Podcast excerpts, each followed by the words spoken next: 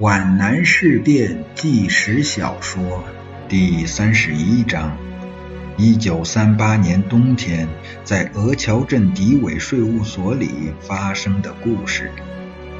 事过三天，林志超出院回到前线，郑芳雪无从知道他和陈嘉庆之间存在着多么可怕的纠纷或拘余。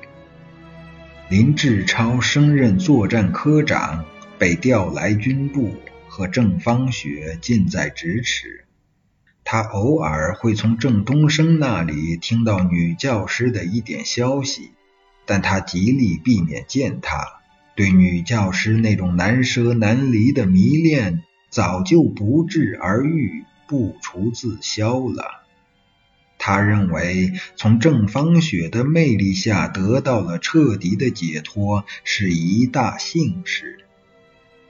命运并不就此罢休。一九四零年十月四日，日寇调集第十五师团、第十七师团以及杭州地区幺幺六师团各一部，共万余人，有空军配合，采取分进合击的战术，向泾县云岭地区进行了空前规模的大扫荡。林志超跟随叶挺、周子坤在前线作战。苦战一周，取得了反扫荡的胜利。回到云岭，郑东升送给他一个纸包，这是他跟陈嘉庆邂逅相遇的那一天没有带走的三本书，其中还附有一封短信。林志超知道这是谁托人送来的，但他已不再激动。平淡如常，甚至是十分冷漠的把信慢慢打开。林营长您好，听东升说您早已调军部来，近在咫尺，为何不到学校来玩？喜闻凯旋而归，不胜欣慰。回想劳您两次授课赐教，感愤弥深，未敢相忘。前日夏历九月初九，重阳佳节，登高远望，学生们犹忆及林营长给他们的鼓励，多方询问，怀念之情感人肺腑。你和嘉庆之间一定发生了某种可怕的误会，如能两相释然，成为万幸。细想当时双方情状，百思不解。那天你愤然离去，如今又不想见我，大概因为我是一个国民党军官的未婚妻吧。思之再三，却又不像为此，因为第一次相见你已知情，虽有遗憾之状，却未妨碍我们愉快的畅谈。因此。我非常担心你和嘉庆之间曾发生过不寻常的纠纷。每当我向嘉庆问及此事，他总是火冒三丈，避而不答，言辞之间似乎你做了对不住他的事情。你侮辱过他吗？你欺骗过他吗？即使真有，那也定是误会。仔细存度你的经历和为人，也许恰恰相反，是嘉庆对不起你。若过如此，我愿代他向你致歉，恳请你的原谅。你心胸坦荡，刚直纯正，不管谁是谁非，难道你没有勇气言明？我和嘉庆是姨表兄妹，幼年定亲，而且。我觉得嘉庆那有为军官并非坏人，我希望你们能尽释前嫌，成为良友。上次御借之书竟未带走，今托东升带上，阅完后请再来选取。如再来校，我将把学生们的作文《我应该有个什么样的童年》给你看，你会高兴的。有幸见到你的聪明、开朗、活泼的妹妹，可她长得一点也不像你。祝好，再见。郑芳雪，十月十一日谨上。这封情真意切、通情达理的信，像一股热流，化解了冰封的感情。林志超处在极大的矛盾中，他把三本书看完之后，仍然没有下定决心回信，直到新四军北移在即，直到他听郑东升说郑芳雪在新年就要结婚。不管谁是谁非，难道你没有勇气言明？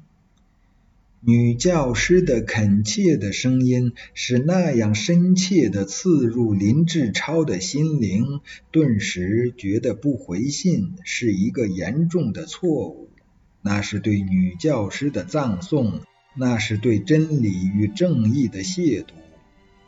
这里面有没有夺人之爱，有没有离间别人的感情，他不愿细考。他认为。如果听任郑芳雪与陈嘉庆结婚，就等于见死不救。揭穿事实真相，快写快写！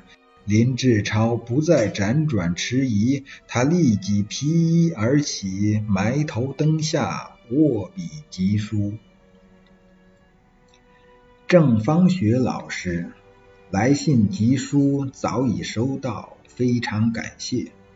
在我决心回信之前，心情十分矛盾，生怕这封信违反做人的道德，更怕给您带去伤害，唯恐因为我对你的私情，使我做出卑鄙的举动。现在想来，这是糊涂，这是错的。说假话是可耻的，但有时说真话则更难。因为我这张匆匆写成的信纸肯定会毁掉你们的婚姻。也许我太武断了。我现在已经无暇详述我心情的变化过程，只想此信早一分钟展开在你面前。我现在向你讲述一个并不生动而令人沮丧的故事。一九三八年的初冬。具体日期记不清了。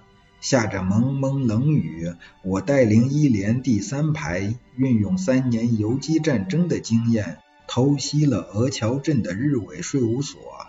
在这次没有响枪的战斗里，我们捕获了九名敌伪分子，还缴获了将近五千元现款。三排长王自忠从一个女人的热被窝里拉出一个人来。这人害怕杀他，便跪在地上哀求我们高抬贵手。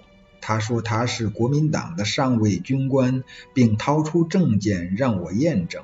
他还把他的手表、金笔和随身携带的五百元伪钞全部奉献出来，只求活命。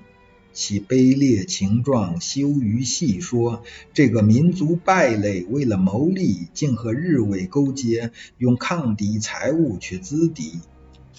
我们把他当作俘虏，送到军部。三战区联络副官陈淡如协同张渡区区长几经交涉，把他领回，并允诺依法严处。结果一年后，他被晋升为少校。并立了战功。